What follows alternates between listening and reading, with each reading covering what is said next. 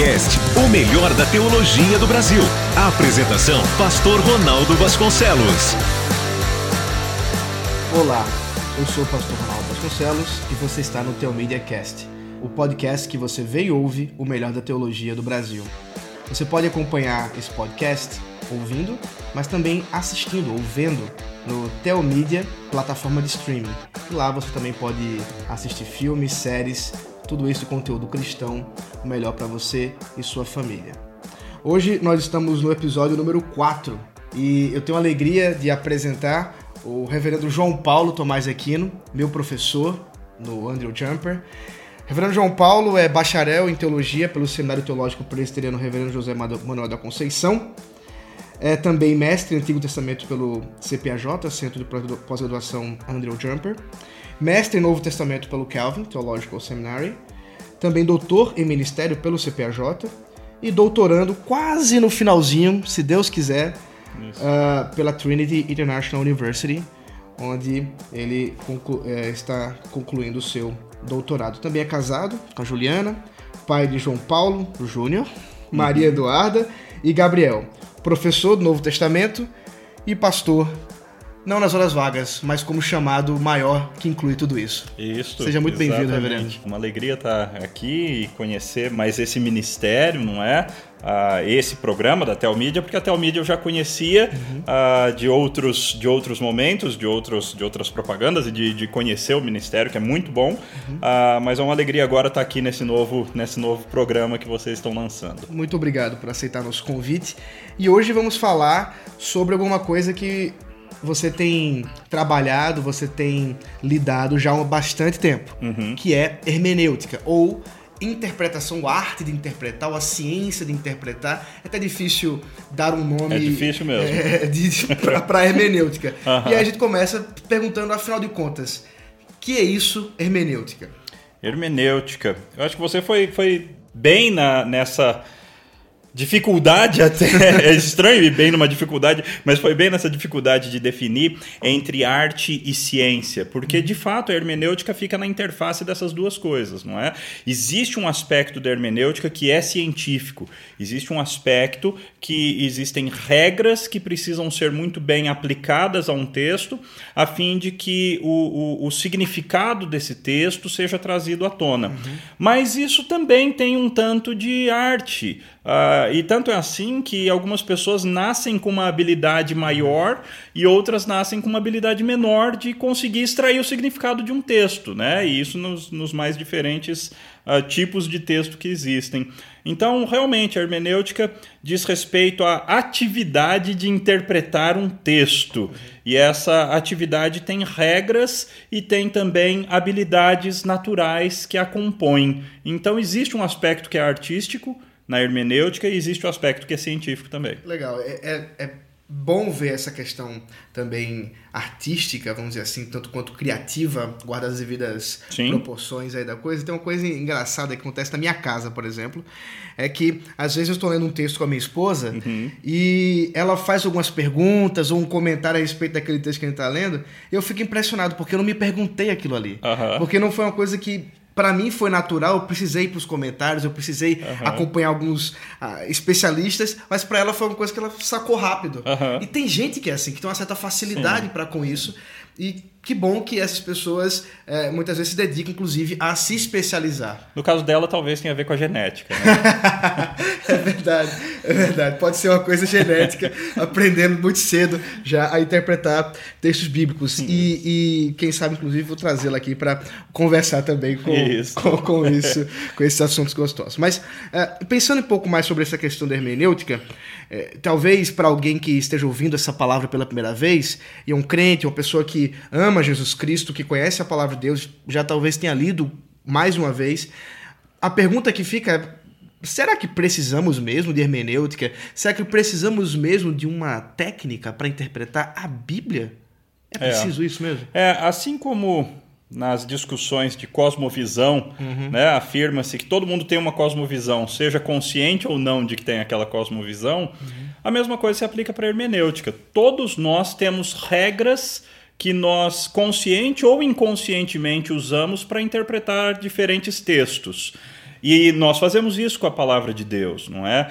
Então, é, todo, todos os nossos ouvintes ou todos os nossos telespectadores, ah, eles têm um conjunto de regras que eles usam para interpretar. Quanto mais eles tornarem esse conjunto de regras consciente, melhor eles vão poder interpretar a palavra de Deus, melhor eles vão poder interpretar a Bíblia e, por assim dizer, outros textos também. É, nós vivemos num tempo difícil com relação à interpretação de textos, né? uhum. né? Uh, porque isso não só foi, de certa forma, bem relativizado, como isso passou, inclusive, para questões sociais, culturais e etc. Sim. Nós já vivemos, nós já nascemos duvidando do autor. Sim. A gente já, de certa forma, já olha para o texto com uns, uma certa desconfiança daquilo. Mas quando a gente é, lida com o texto bíblico, em que nós somos informados pela fé, é, mas pelo próprio texto, de que aquilo ali vem das mãos, vem, vem da vontade, vem como inspiração né, do sopro do próprio Deus, é, lidar diante de uma cultura dessa termina sendo uma, um trabalho mais difícil. É um, é um texto que precisa de um cuidado maior. E aí parece que, às vezes, quando interpretamos a Bíblia, a gente fica meio com um certo estranhamento. A Bíblia é uma coisa é um livro difícil para ler? Mais difícil do que outros livros, Machado de Assis, ou, ou livros é, é, de ciência, etc. A Bíblia é um livro. É, é difícil falar assim, porque existem várias, várias questões que interferem nessa resposta e nessa avaliação. Então, por exemplo, dependendo da tradução, a Bíblia se torna um livro muitíssimo difícil. Uhum. A, a, tradução pode atrapalhar muito. Ah, se for uma tradução que usa palavras arcaicas, palavras difíceis, uma construção uh, muito rebuscada, uh, essa tradução vai ser difícil para muitos leitores, talvez até inacessível para alguns. Agora, quando nós pegamos a Bíblia numa tradução mais fácil, numa tradução um, mais dinâmica, uh, que também tem as suas, os seus, uh, o seu lado ruim, uhum. mas quando você pega a Bíblia numa nova tradução linguagem de hoje, por exemplo, Sim. é muito mais fácil interpretá-la. Uhum. Então, o, o, próprio leitor tem que saber uh, o, o, seu nível de leitura e, e, e julgar mesmo. Uh, para essa leitura, será que vale a pena ler numa tradução mais arcaica, mais rebuscada, ou numa tradução mais contemporânea, mais, mais fácil? Uhum. Uh, e o ideal é, é, é variar entre as traduções. Outra coisa que interfere nesse, nesse julgamento, se a Bíblia é um livro difícil ou não, para ler e interpretar, é que existem diferentes gêneros literários na Bíblia, né? diferentes tipos de texto na Bíblia. Então, por exemplo, algumas das narrativas bíblicas, a história de José, a história de Ruth, existe um nível de interpretação desses textos que é muito fácil. Não é? Quase qualquer pessoa consegue se conhecer bem a, aquela a, a, língua e se conhecer, se tiver facilidade com aquela tradução, qualquer pessoa consegue ler e entender até certo ponto o que, que o autor está querendo dizer, entender até certo ponto o que, que aquela mensagem, uh, o que, qual é a mensagem daquele texto. Por outro lado, existem textos como Eclesiastes, textos como Provérbios, textos como Apocalipse, que são textos muito mais difíceis de ler. Então, isso também tem, tem interferência na questão, não é? Paulo, por exemplo, é um escritor extremamente lógico, ele faz argumentos por vezes difíceis de entender. O próprio Pedro fala que Paulo é difícil de entender. Né? Na própria escritura, a gente tem um testemunho da dificuldade de compreensão de Paulo. Ah, e de fato, Paulo é um, é um escritor mais complicado, mais rebuscado, mais profundo. Então a Bíblia é um livro difícil de ler? Algumas partes sim, Outras partes não, outras partes são, são fáceis de ler uh, e muito acessíveis a qualquer leitor de qualquer nível. Crianças podem ler a escritura numa tradução que for adequada ao entendimento delas e vão se beneficiar tremendamente dessa leitura. Você está no Teo Media Cast, onde você vê e ouve o melhor da teologia do Brasil. A apresentação: Pastor Ronaldo Vasconcelos. É, é bom pensar como nós estamos lidando com hermenêutica, mais hermenêutica bíblica, né? nós estamos falando de hermenêutica de outras áreas, e pensar então é, no próprio texto bíblico.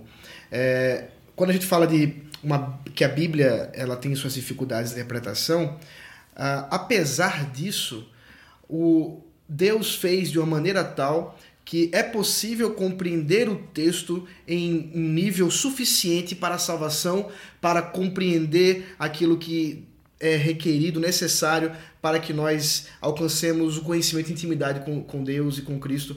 E eu acho que isso é, é interessante para dar confiança no leitor, no crente, naquele que não é especializado, naquele que não fez um seminário, para que ele olhe para a Bíblia não com estranhamento, mas isso. isso aqui é a palavra que Deus escreveu para mim também. Perfeito. É, é possível isso, não é verdade? É, é possível e necessário, importantíssimo a gente relembrar isso. A Bíblia foi escrita ah, numa, numa linguagem muito comum né, pelo menos o Novo Testamento, falando mais especificamente do Novo Testamento. Uhum. Foi na língua do povo mesmo, não foi um grego rebuscado, embora existam diferentes autores com diferentes níveis de grego, mas o grego usado ali foi um, foi um grego fácil, o grego se usava na feira, por assim uhum. dizer.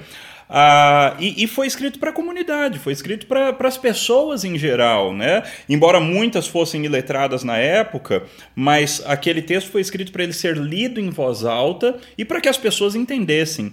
Então, de fato, Ronaldo, você está absolutamente certo em dizer a Bíblia é a Bíblia da igreja. Uhum. Ou como alguns teólogos de vertente questionável dizem, mas nisso eles estão certos, uhum. a Bíblia é a Bíblia da comunidade da fé. Uhum. A Bíblia não é a Bíblia dos especialistas, a Bíblia não é a Bíblia dos teólogos, em primeira instância, a Bíblia não é a Bíblia daqueles que estudaram anos a fio a, a, a fim de poderem ler e compreender. Não.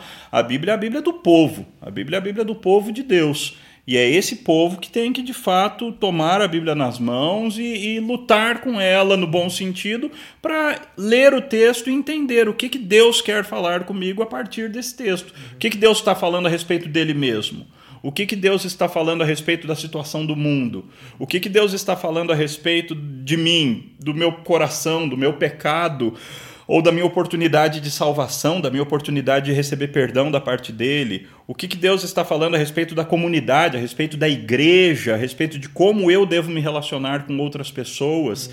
Então é fundamental que todos os leitores, estudados ou não estudados, mas que todos os leitores se apropriem da Bíblia de maneira pessoal. Uhum. Leiam e, e, e fiquem lendo até que eles ouçam a voz de Deus na Bíblia. Não porque a Bíblia às vezes é voz de Deus e às vezes não é, mas sim porque nossos ouvidos têm dificuldades, nosso coração tem dificuldades. Então a Bíblia em si é sempre palavra de Deus, mas nós nem sempre a lemos como tal. Uhum. Tem uma frase que eu ouvi há pouco, frase, frase do Facebook, não sei quem escreveu, uhum. que, dizia, que dizia assim: Eu acabei é, é, de ler a Bíblia e encontrei vários erros todos eles em mim. Isso. Então é, é, é, é isso aí. Acho que nós vimos esse mesmo, essa mesma coisa é, no então, Facebook. Então é, é isso, né? Quando você consegue olhar para a escritura e ela mostra quem você é, mostra quem Deus é. Exato. Isso tudo por meio, é claro, de, um, de uma, uma hermenêutica saudável. A gente vai tratar disso mais para frente, falando alguns princípios que podem ajudar a, a, qualquer leitor.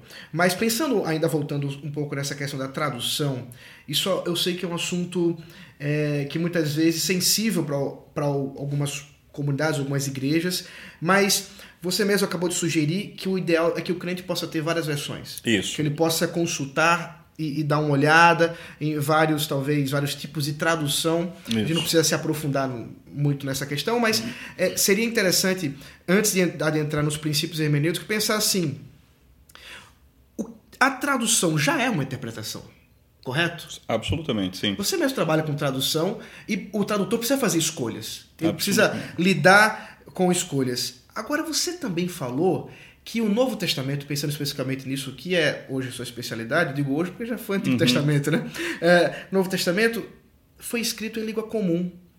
Como é que a gente pode lidar com essa questão? E eu mesmo cresci é, é, lendo a, a corrigida, de, é, depois a, a, revista atualizada, que são aquelas mais. que tem uma linguagem mais, vamos dizer assim, formal. formal uhum. E você vai, vai ler e você se acostuma com aquele texto, aquilo se torna o seu texto.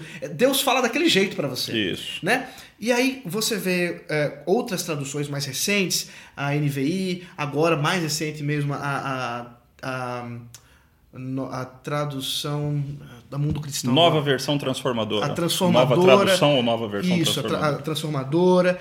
Você tem outras que estão sendo lançadas no mercado é, e elas têm uma linguagem mais comum. Sim. O que, que você pensa sobre isso? Qual é a vantagem e a desvantagem? Ao mesmo tempo, assim, qual seria a, a sua sugestão para alguém que está começando agora a ler a Bíblia?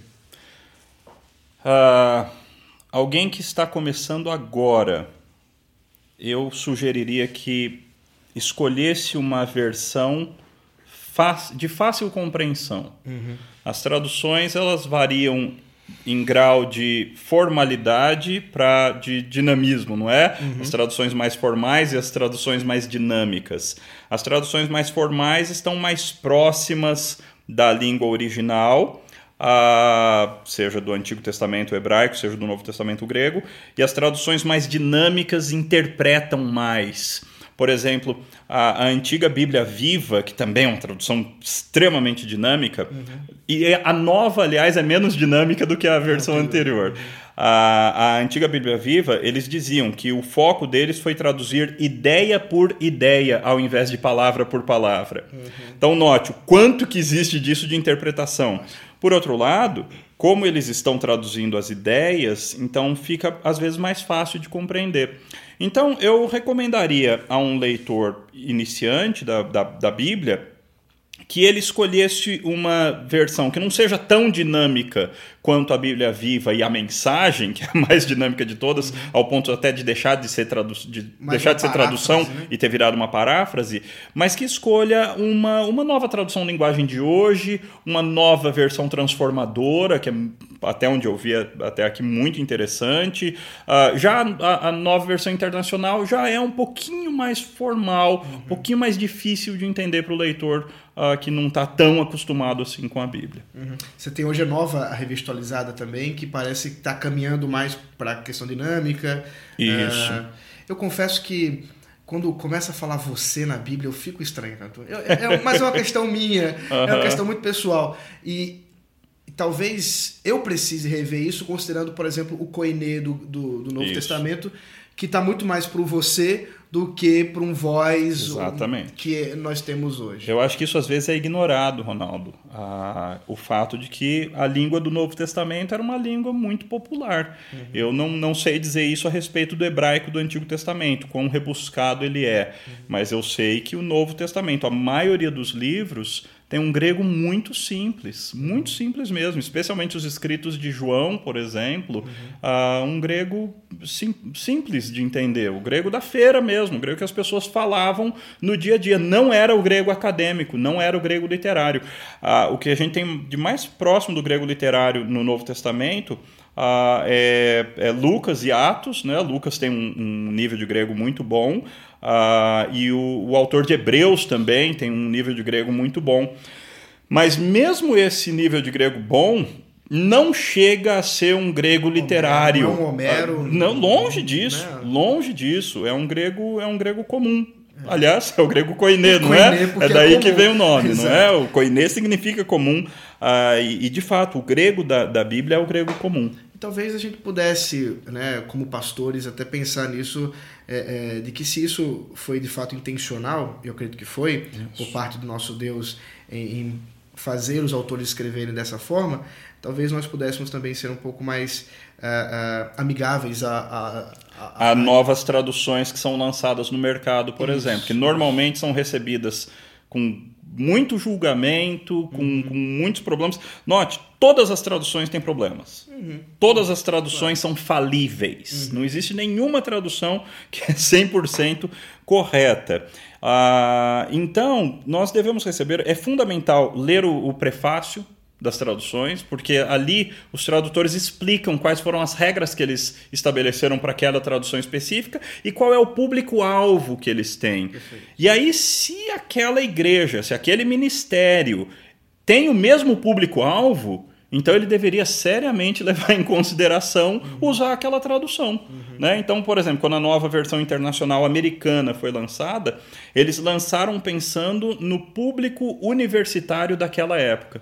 Então eles fizeram um estudo. Qual é o qual é o a amplitude de, de vocabulário de um universitário americano hoje? E aí eles fizeram esse estudo e traduziram a, a NVI dentro dessa realidade, dentro daquele universo de, vocab, de vocábulos que era conhecido pelos universitários americanos. Uhum. Então, quer dizer, se um pastor ia tratar naquela época com jovens universitários, aquela era a melhor versão. Agora, se o pastor fosse tratar com crianças, teria que escolher outra versão. Se o pastor fosse tratar com ah, pessoas estudadas e, e, e, extremamente cultas, então uma outra versão seria o ideal, provavelmente a King James. E assim vai. Cada tradução tem um objetivo específico e a gente tem que usar as traduções de acordo com o objetivo para o qual ela foi criada, ela foi desenvolvida. Você está ligado no Tel Media Cast com o pastor Ronaldo Vasconcelos. Agora eu sei também que por um outro lado, a, a escritura, né, a Bíblia, ela se tornou é, durante a, no, a, história da nossa, da nossa cultura, uhum. a história da, do Ocidente, um livro extremamente importante, um, um livro que, que influenciou, que, uhum. que até mesmo deu em alguns casos, como o alemão, até mesmo o francês, influenciou até mesmo da gramática. Sim. Né? A partir do momento que dá traduções lá de Lutero e tudo mais. Uh, de modo que pensando na nossa língua portuguesa, é, e aí pensando, sendo um pouco mais preciosista, cabe, tem espaço para uma, uma Bíblia que tem uma linguagem mais formal, que, que até mesmo proponha para aquele que lê um vocabulário um pouco mais abrangente para que você aprenda, até mesmo língua portuguesa. Sim, sim. Uh, considerando a, a, Bíblia como literatura, como uma literatura né, que, de grande valor histórico. Eu acredito etc. que não, não é o primeiro objetivo, uhum. mas eh, precisamos de traduções rebuscadas e, e, precisas, porque a questão mais importante uhum. não é tanto a, o fato da língua ser rebuscada, uhum. mas o fato de poder usar linguagem rebuscada te permite ser mais preciso na tradução. Uhum. Esse é o ponto. Então, por isso é que traduções mais formais tendem a ser mais precisas, porque elas estão mais próximas da língua original, porque elas têm uma amplitude maior, elas têm uma liberdade maior com o uso da língua. Uh, por incrível que pareça, parece que é o contrário, né, popularmente falando, mas não é. É a tradução formal que tem maior liberdade no tem uso muito, da língua. Ela pode se valer de, das construções mais diversas da língua portuguesa, até construções arcaicas, construções que não são uh, comuns uhum. hoje em dia, mas ela pode se valer daquela construção gramatical a fim de transmitir de maneira mais precisa a, a, a ideia que estava na língua, na língua de origem. Uhum. Ao mesmo tempo, e aí para fechar essa questão da tradução, porque nós queremos caminhar para a hermenêutica, é, acho que qualquer um se pergunta ao ouvir tudo que a gente conversou agora, pelo menos duas coisas. É, primeira pergunta óbvia é qual é a melhor tradução, na sua opinião? Né? Dentre essas que nós temos, dentre essas que nós temos em português. E a segunda é você faz uma afirmação dura, afirmação que, que, que talvez um, um, desavisado possa pensar uma coisa complicada, que é, tá bom, se todas as traduções são falhas, então a minha Bíblia, o que eu tenho, não é a palavra de Deus? Como é que você lida com essas duas perguntas? Eu sei que uma é mais pessoal e a outra... É... Qual é a primeira de novo? se é que você lembra?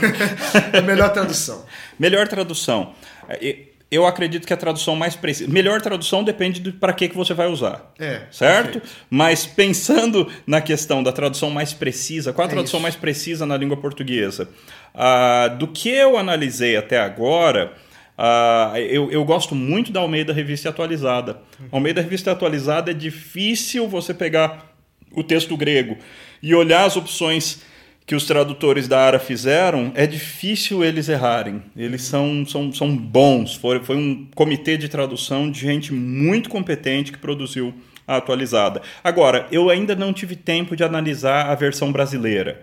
a versão brasileira da Sociedade Bíblica do Brasil, Sim. me parece ser uma tradução muito interessante também. Ela não vem de Almeida, não é? Ela foi, foi uma, um projeto totalmente diferente. Sim, ah, com a revisão de Rui Barbosa. Com uma revisão até de Rui Barbosa. Eu tenho, eu tenho a de 1930, Isso. da minha bisavó. Uau! E, eu, eu, ainda não tive tempo de analisar essa tradução dessa maneira, uhum. mas provavelmente deve ser interessante. Mas eu, eu, eu gosto muito da ARA, da precisão da ARA. A ARA é a minha versão de cabeceira. Sim. E aliás, todo mundo tem que ter uma versão de cabeceira. A versão a partir da qual você decora os seus versículos. Né?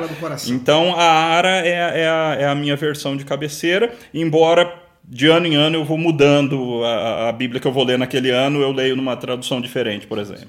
Mas aí, é, voltando àquela questão, muito bem, nós temos muitas traduções, nenhuma delas é infalível. Isso. Mas quando eu pego a Bíblia, eu estou pegando a palavra de Deus? Absolutamente. É, quando, o, o, quando todos nós trabalhamos com a Bíblia na língua portuguesa, nós estamos tratando com a palavra de Deus. Uhum. A diferença de ler a Bíblia no grego ou no hebraico é uma questão de maior precisão. Uhum. Você vai conseguir ver com maior nitidez algumas coisas. O, o, o teólogo Grant Osborne, né, faleceu agora há pouco tempo, ele dizia que a diferença de na língua original e numa tradução é uma diferença parecida com a qualidade das televisões, não é? Você tem uma, uma televisão em sinal analógico e agora você tem uma 4D, uma, uma televisão com uma definição absolutamente precisa, com grande nitidez. Você consegue ver os detalhezinhos dos poros do nariz da pessoa que está aparecendo ali. Uhum. Uh, quando você vai para a língua grega, é isso que você vê. Você vê mais nitidez. Quando você está na tradução, você está vendo a mesma coisa, mas com menos nitidez. Ou seja, continua sendo palavra de Deus. Continua sendo Deus falando com a pessoa mas com, com, com menos nitidez. Uhum. Agora, pensando na história da hermenêutica, uhum. e essa, esse exemplo da nitidez vai, vai cair muito bem, porque quando a gente olha ali no tempo da reforma, o que se tinha era uma tradução. Basicamente se fazia teologia na época da Idade Média com a Vulgata. Uhum. Ainda que se claro que, que havia alguma coisa de texto grego, texto hebraico, mas boa parte dos teólogos, inclusive tava, a gente estava conversando a respeito do seu nome, Tomás de Aquino uhum. não era alguém que conhecia o grego, uhum. né? inclusive como filósofo muito voltado a Aristóteles, ele vai ler Aristóteles em latim traduzido pelos árabes, uhum. que é muito curioso, uhum. mas, é, mas é isso. Então, quando a gente observa na Reforma Protestante, eu quero começar dali, questão histórica hermenêutica, eu sei que tem muita coisa antes disso, mas é, é, é para a gente chegar no, no, no, ponto mais contemporâneo, que é o que mais interessa para nós hoje na, em termos de aplicação. Uhum. É, os reformadores, eles uh, olharam para essa tradução e disseram, mas isso aqui não é suficiente as pessoas devem ter a tradução na sua língua vernacular, né, na sua própria língua, mas para isso nós precisamos nos voltar para o isso. grego e, e, para o hebraico. E ao mesmo tempo eles propuseram um método hermenêutico. Uh, até então o método hermenêutico da, da, da medieval ah, tinha aquela questão da quádrupla, de você, de você é, interpretar alegoricamente, você interpretar literalmente, vários tipos espiritualmente, vários tipos de interpretação. Mas, de fato, os formadores eles inauguram uma metodologia mais formalizada para interpretar e que nós ainda hoje nos valemos disto. Dava para falar um pouco sobre essa questão da importância da metodologia hermenêutica da reforma para nós hoje, quando lemos a Bíblia? Sim, absolutamente. É, Embora exista, eu acho, um pouco de exagero, tanto na quebra que eles fizeram com, com o método antigo. Uhum. Uh, a gente vê Lutero, por exemplo, às vezes se valendo, se valendo de uma interpretação alegórica, uhum. não é? Uh, então, tanto a quebra não foi tão grande, quanto também antes, não é que não existia, não existia interpretação mais literal, não é? Interpretação que levasse em conta um sentido único. A grande mudança, eu acho que foi essa. A, a, interpretação mais comum antes da reforma levava em consideração que cada texto pode ter até quatro significados, não é? Era um significado literal, era um significado espiritual, que era o mais importante, era um significado ético, um significado mais ou menos legal, né? Que, que impunha uma, uma lei, a vontade de Deus para você de fazer alguma coisa, não é?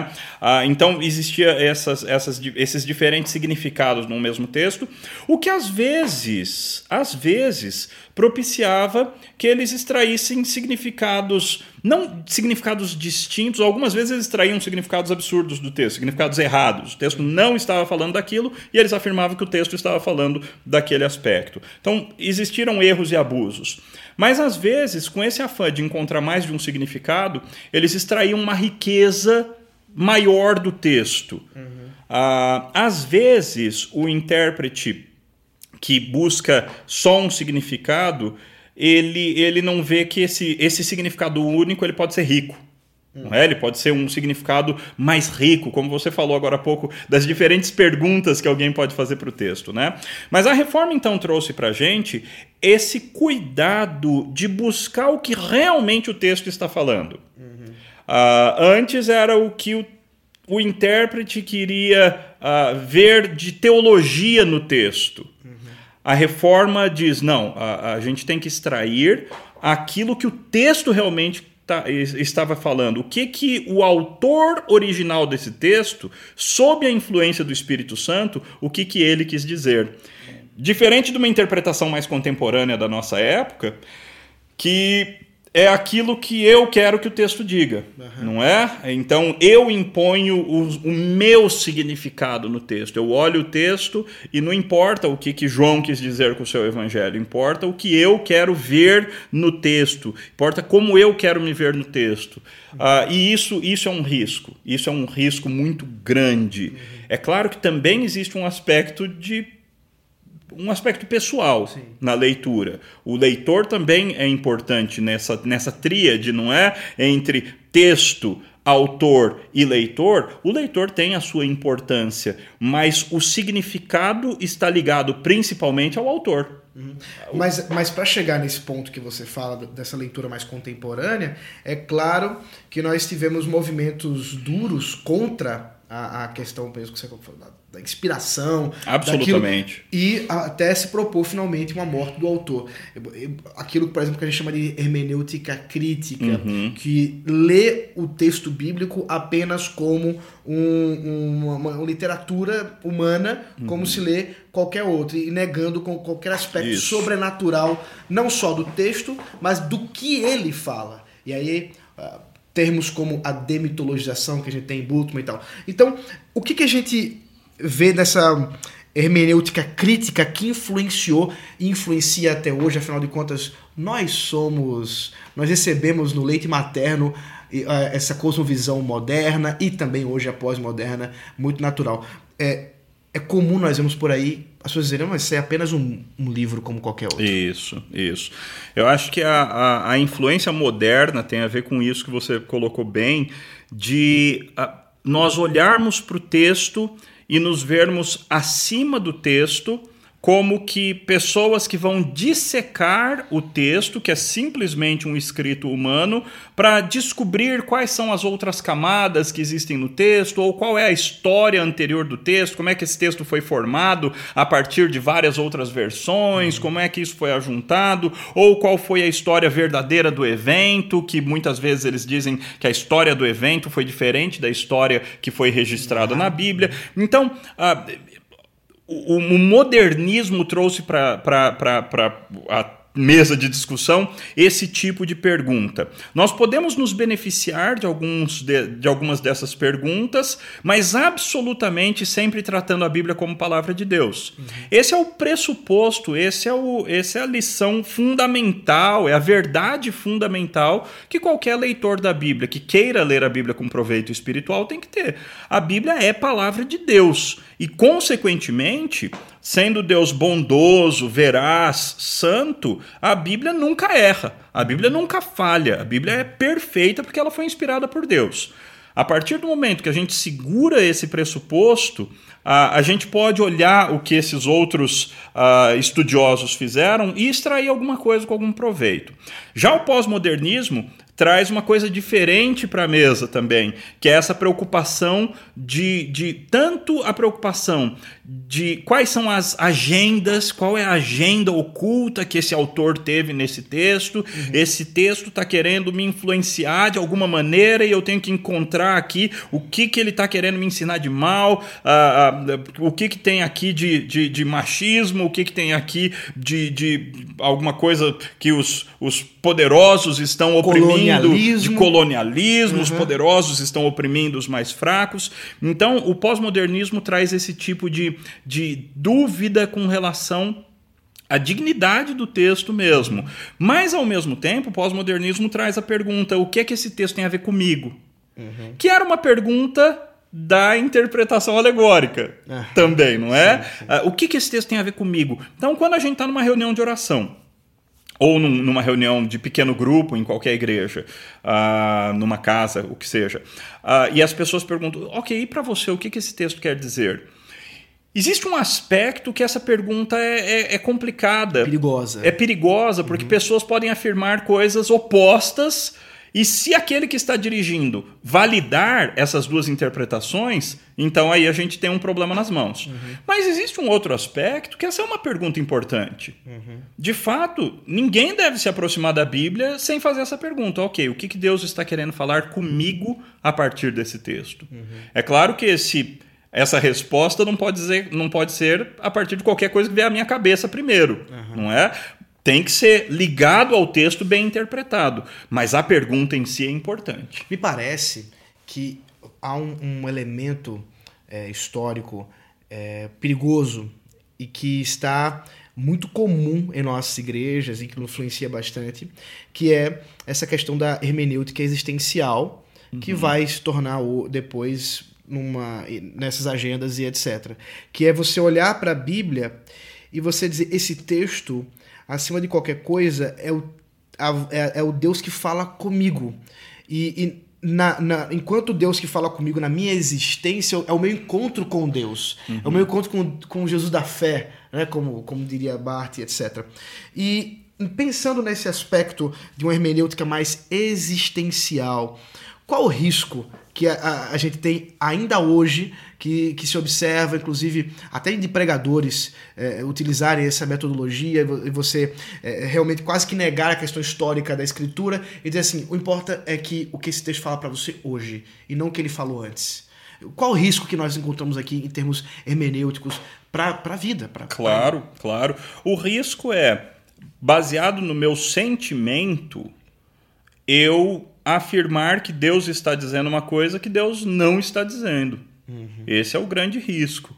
Uh, baseado em sentimentalismo, ignorar uh, o autor humano que escreveu esse texto e, consequentemente, acabar ignorando o autor divino. Uhum. Uh, Deus, Deus usou uma pessoa de carne e osso num momento histórico específico usando uma língua específica e escrevendo para pessoas específicas. Eu preciso conhecer todas essas coisas, minimamente pelo menos, para que eu chegue ao significado do texto, aquilo que Deus realmente quis dizer a partir daquele texto, para só então eu poder fazer essa pergunta. Ok, existencialmente, o que, que esse texto fala para mim? Eu acho que a pergunta é importante. Sim. A pergunta do o que, que esse texto, o que, que Deus está falando comigo neste exato momento a partir desse texto? Eu acho essa pergunta muito importante. Mas ela não é a primeira. Mas ela, exatamente, ela não pode ser feita a priori. Ela uhum. só pode ser feita depois que todo esse primeiro trabalho for feito, não é? E para isso, as Bíblias de estudo são muito úteis. Ah. E é uma benção que elas são muito vendidas. Uhum. Porque boas Bíblias de estudo fornecem essas informações básicas que o leitor precisa da época que o texto foi escrito, de quem foi o autor, fala um pouquinho a respeito do autor, para quem que ele escreveu em primeira instância, quem eram os coríntios. Por que, que Paulo escreve do jeito que ele escreveu para aquela igreja e escreve de maneira diferente para os Efésios? Uhum. É importante ter essas informações a fim de extrair o que realmente Deus quis dizer para aquelas comunidades e então, finalmente, o que, que ele quis dizer para a gente a partir daquele mesmo texto que foi escrito originalmente para eles e não para nós. Tá.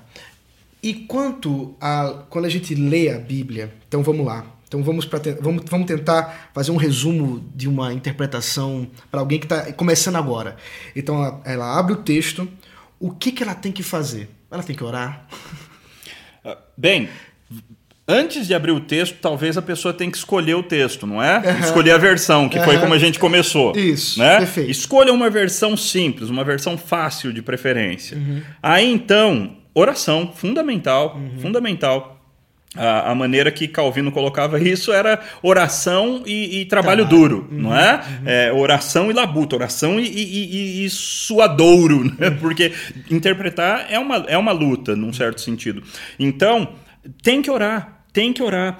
Aliás, é importante orar antes de ler a Bíblia, é importante orar durante a leitura da Bíblia. Uhum. Ah, uma, uma, algo que eu aprendi, é uma disciplina antiga Uhum. Mas eu aprendi há não muito tempo, que é orar a Bíblia. É, é você, você.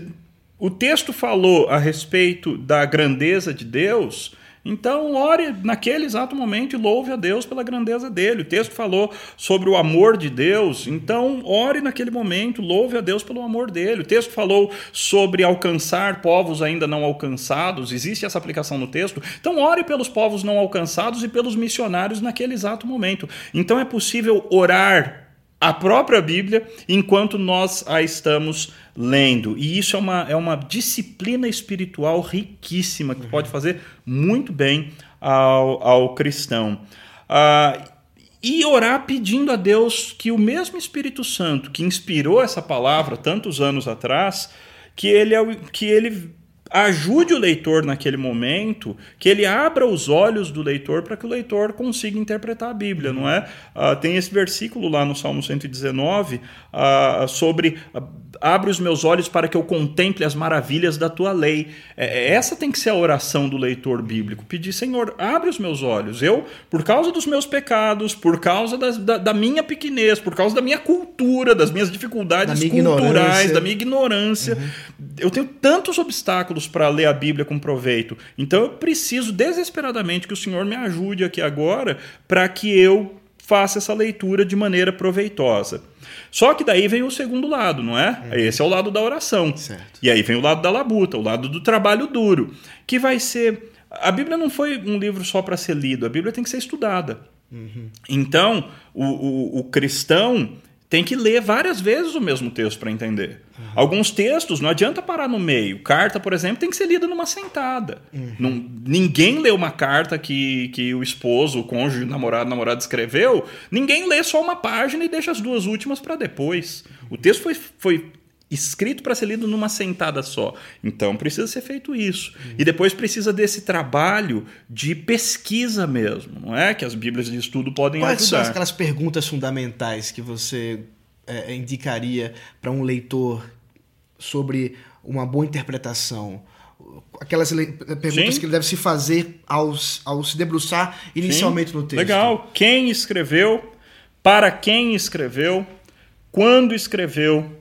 O que escreveu, o que, que o texto está falando. Uhum. E aí então vem por que escreveu, por que, que o autor está dizendo exatamente aquilo que está dizendo. Uhum. E aí vem algumas perguntinhas que eu acho muito úteis, que eu, eu citei durante a nossa conversa aqui. Mas o que, que esse texto me ensina sobre Deus? A Bíblia uhum. é a uhum. respeito de Deus em primeira instância. Uhum. Então, quais são.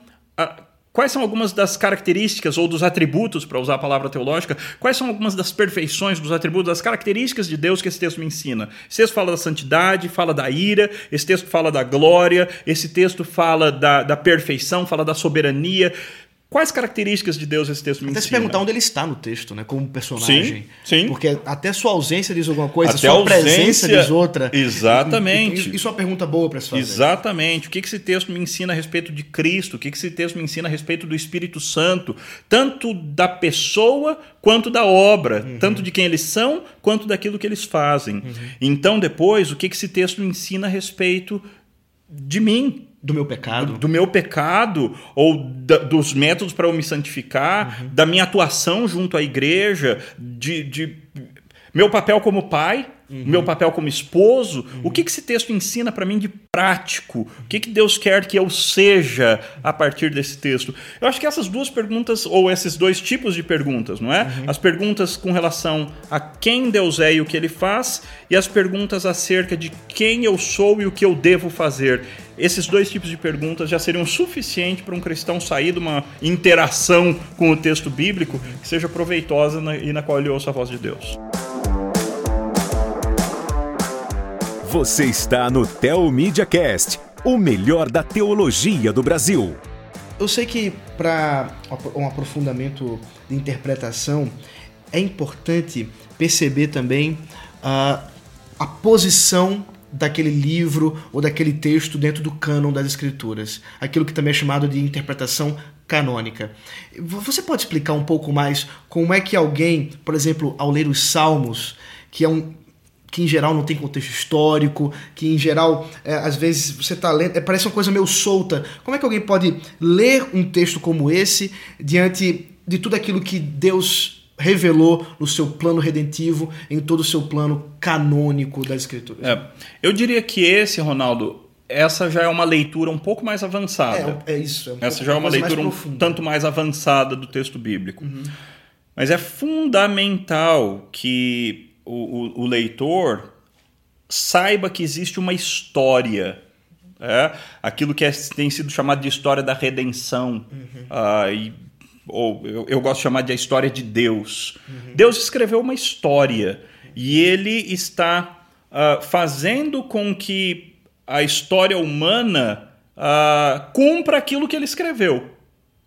Então é importante que o leitor se lembre que Deus é o criador de todas as coisas e ele criou tudo de maneira perfeita. Uhum. Ele criou os seres humanos à sua imagem e semelhança e deu liberdade para eles escolherem se eles iriam continuar uh, tendo essa comunhão com Deus ou se eles seriam rebeldes. E eles escolheram a rebeldia. Então, a partir de Gênesis 3, nós temos a história da rebeldia humana, a história de, dos seres humanos indo contra Deus. E também, graças a Deus, a partir de Gênesis 3, a história da promessa, uhum. de Deus dizendo: uh, eu, eu vou trazer uma pessoa vai entrar um novo personagem nessa história no momento certo, e esse novo personagem vai resgatar vocês. Ele vai ser um de vocês, mas ele vem para resgatar vocês. E aí toda a história bíblica passa nessa do Antigo Testamento passa nessa expectativa da vinda do filho da mulher, uhum. expectativa do, do filho de Abraão, a expectativa do, do profeta semelhante a Moisés, a expectativa do filho de Davi que vai reinar sobre Israel, a expectativa do servo sofredor, a expectativa do sacerdote da ordem de Melquisedeque. Então, todas essas promessas que Deus foi fazendo ao longo da história apontavam para a vinda de Jesus Cristo, que finalmente aparece nas páginas do Novo Novo Testamento, especialmente nos quatro primeiros evangelhos, não é? Só que esse Jesus que vem, esse Messias que vem, ele não vem para ficar de uma vez por todas conosco, e essa é a novidade da história, né? Ele vem e ele se ausenta, ele vem, ele estabelece uma espécie de reino, mas ele depois disso se ausenta, ele vai para longe. Várias parábolas falam a respeito disso, mas ele não nos deixa sós, ele não deixa a sua igreja à mercê de si mesma, ele envia o seu espírito para cuidar da igreja e para fazer com que a igreja vá e faça missões, proclame o evangelho para o maior número possível de pessoas. E aí então nós temos as igrejas do Novo Testamento, nós temos o livro de Atos e nós temos o Apocalipse que aponta para consumação do final dessa história, que na verdade vai ser um recomeço, não é? Então, essa história que eu contei aqui em poucos minutos, essa é a grande história da Bíblia, é a grande história de Deus.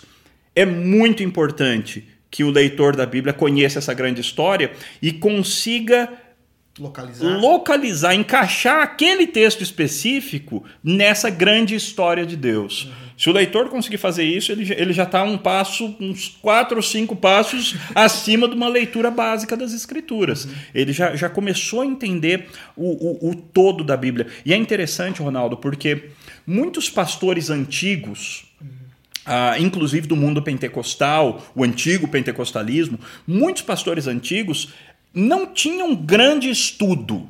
Uhum. Não tinham grande estudo. Existiam pessoas que aprenderam a ler na Bíblia.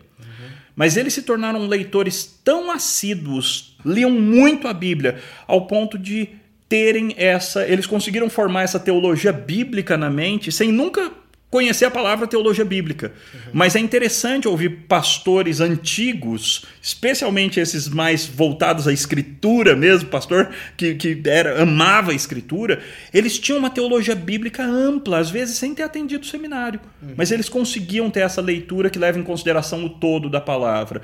Uhum. Então, quanto mais a gente lê a Bíblia, mais a gente vai ter essa noção do todo. Uhum. E, então, é claro, é, é, seria bom ler livros que tratem sobre isso, é, li, comentários bíblicos. Sim. Mas, acima de tudo, ler a Bíblia isso. várias vezes. Ouvir a Bíblia. Hoje temos aplicativos Perfeito. que você está no carro, no trânsito, a gente mora em São Paulo. Quantas horas passamos no trânsito? Deixa Deus falando lá na isso, Bíblia. É isso e você mesmo. vai absorvendo aquilo ali, aquilo vai entrando. E muitas vezes de maneira assim tão natural até o ponto de você, às vezes, estar tá lendo um outro texto e diz, mas peraí. Isso parece. Isso aqui. Isso. Eu tive uma experiência muito legal lá na igreja. É, nós temos o costume de pregar para as crianças antes do sermão, uh -huh. né? Para a igreja como um todo. Legal. E eu tive uma experiência muito interessante. Eu ia falar sobre Atos 2, a descida do Espírito Santo e. Uh, o multiplicar né, ali de, de línguas, os, os, discípulos começaram a falar em línguas diversas uhum. e sendo ouvidos por vários povos. E eu comecei a contar essa história para as crianças. Uhum. E o meu filho, e eu agradeço a Deus porque ele viu isso, ele, ele falou assim: Ah, eu já ouvi essa história da torre que tem muito, pessoas falando Legal. em línguas diversas. Eu falei, muito bem, João Gabriel. Você conseguiu associar coisas que Legal. nem todo mundo consegue fazer Exatamente. associação. Mas por que ele fez isso? Porque ele tem ouvido, ele não lê ainda, mas ele tem ouvido diariamente a leitura bíblica. Qualquer um poderia fazer essa associação se conseguir. Se conhece é, se, a palavra. Se, exatamente. Se isso. E vai dizer, ó, isso aqui então. É isso aí. Os livros relação. são muito importantes. Uhum. Os livros como você disse, comentários bíblicos, dicionários bíblicos, enciclopédias bíblicas. Os livros são muito importantes, mas eles não a importância deles é muito menor do que a própria palavra em si. Uhum. E, e, isso é um risco para os especialistas. Porque os especialistas viciam, correm o né? risco de ficarem viciados nos livros e nas ferramentas Uhum. e acabarem por ignorar a palavra. Não lerem a Bíblia em si enquanto ficam lendo artigos acadêmicos. É então é de fundamental importância que todos os crentes de todos os níveis, os acadêmicos e os cristãos iniciantes, neófitos. É fundamental. A Bíblia é o que mais importa. A Bíblia é o nosso texto, é o nosso livro-texto. E, e o resto é import, tem as sua, suas importâncias distintas, cada tipo de livro desses, mas é a Bíblia que é o nosso pão diário. Uhum. Se a gente pudesse, ah, chegando assim, pensando em termos mais práticos, para alguém que não conhece uma bibliografia, é, quais são os comentários que você indica para a pessoa que quer conhecer um pouco mais, que é, às vezes tem dúvida, está lendo um texto diz, puxa, não consigo entender, né? E, e aí não, não tem um Felipe passando por perto. Uhum. Como entenderei se não Sim, tiver quem explique? Que, que comentários é, você indica para pessoas? Talvez você possa falar, talvez, grupos de comentários de níveis distintos até. Uhum. Eu sei que na língua portuguesa, finalmente, nós temos um bom acervo. Isso num passado não muito É. distante não se tinha. É. Mas hoje nós temos. O, Conselho Editorial está tá, Sim. tá abençoando aí. Uma pessoa que está iniciando, uma, uma pessoa bem iniciante mesmo, algumas editoras têm lançado comentários curtinhos. São, na verdade, livros feitos para estudos em grupo. Aham. Não é tanto. Existem alguns, do- existem alguns do Stott, existem alguns do Tim Keller ah, e de Do outros MacArthur. autores do MacArthur, exatamente, do MacArthur. Então, são pequenos livrinhos, até muito ignorados. Eles não têm. o- As pessoas ainda não entenderam o tamanho do valor que esses livrinhos têm. Ah, e ajudam muito na leitura do texto bíblico. Então, esse seria para um nível assim, para um nível mais básico.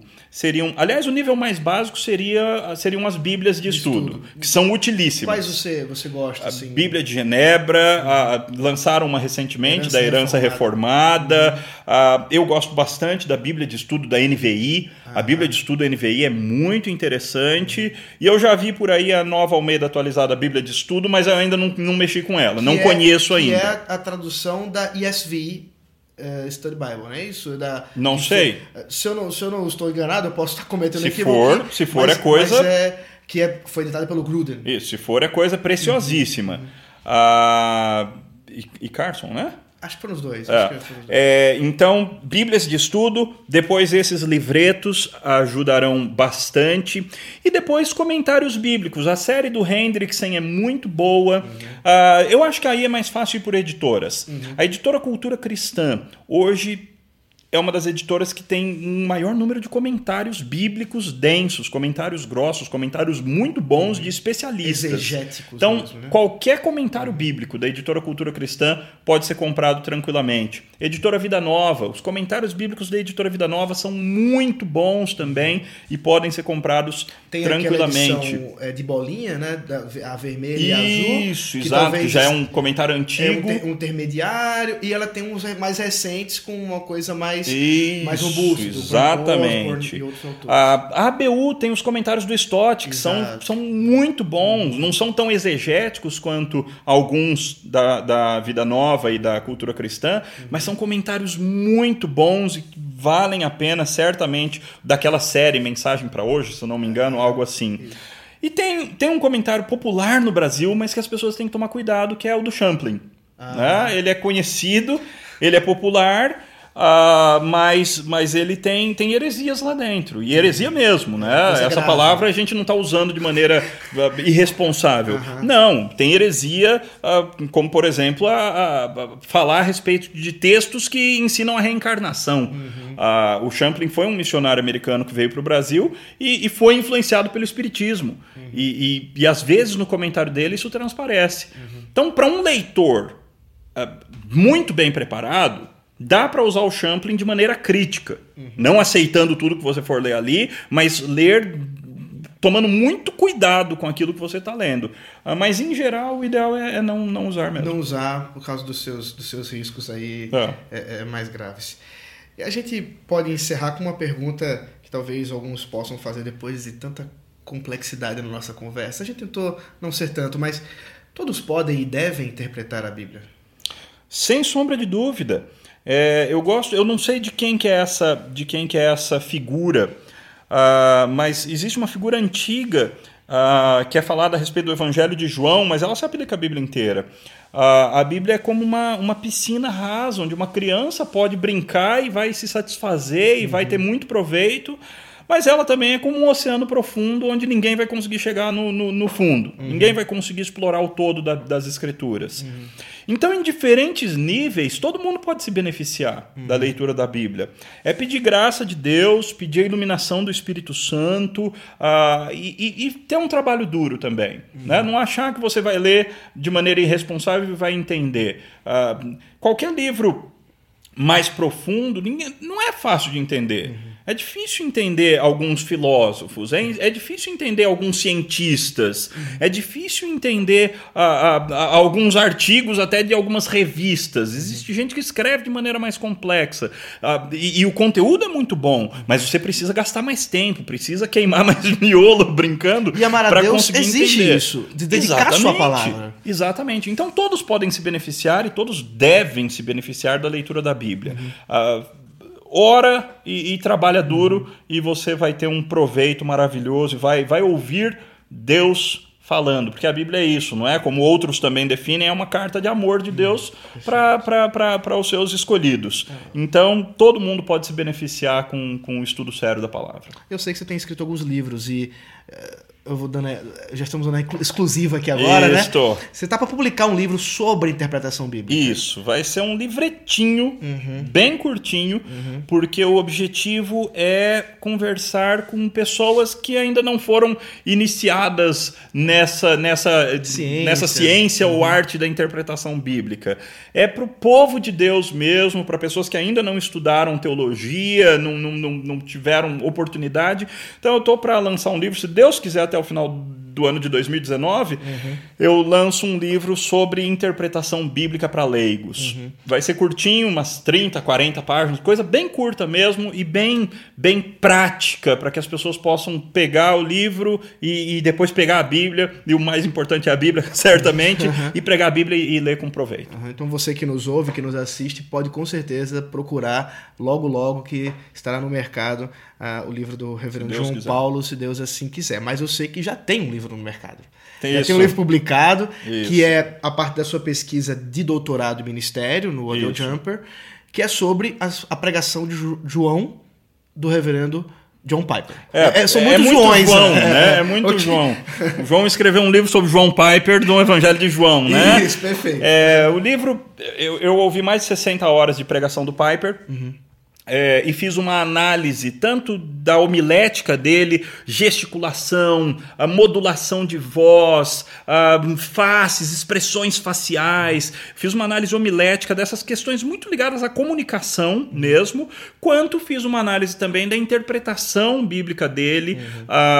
ainda na homilética, da organização, como é que ele organiza um sermão, e também da interpretação bíblica dele. Então, é uma análise homilético-exegética das pregações de John Piper no Evangelho de João. Uhum. Uh, e, e, foi só dos capítulos 1 a 12 em João. Então o livro tem algumas utilidades. Eu brinco que ele é um manual de homilética às avessas. Ao invés de ir para os princípios para o pregador, eu peguei um pregador e analisei o pregador. E quais são um pregador de sucesso reconhecido é um como pregador, pregador uhum. né? Uh, e quais são o que, que, a gente pode aprender com esse pregador a partir da prática dele? Uhum. Ele pregou 33 anos na mesma igreja e foi instrumento de Deus para transformar essa igreja numa igreja de 300 membros para uma mega, uma mega igreja de mais de 3 mil pessoas que uhum. influencia o mundo inteiro. Uhum. O que, que esse pregador tem? Então é isso que eu respondo no livro, não é? Quais são as características do John Piper como pregador e a partir do Evangelho de João? O título do livro ficou como? Pregue para a glória de Deus. Pregue, e tem tudo a ver com o próprio o ministério autor, do o ministério do Pai. Exatamente. Que é alguém que se dedicou bastante tempo em falar da glória de Deus. Exatamente. E, e que nós todos somos abençoados por isso também. Muito obrigado, Reverendo João. Nós ficamos Prazer, uma alegria contentes em tê-lo aqui conosco. é um, foi um prazer essa conversa, espero que possa, possamos ter mais. Sim. E se Deus quiser, à disposição. essa nossa conversa abençoará a muitos. Ficamos por aqui, assim. Até a próxima. Até a próxima. Você ouviu o Theo Media Cast com o pastor Ronaldo Vasconcelos. Assista o melhor desse podcast no nosso canal do YouTube. E na plataforma Telmídia, assista esse programa na íntegra. Na Telmídia, você ainda vê filmes, séries, documentários, sermões, palestras, cursos e música. E para a garotada, tem uma área Kids com filmes e animações. Assine e faça uma degustação de 15 dias grátis para conhecer o serviço. O endereço é teomedia.org. Até a próxima semana com mais um Teomedia Cast.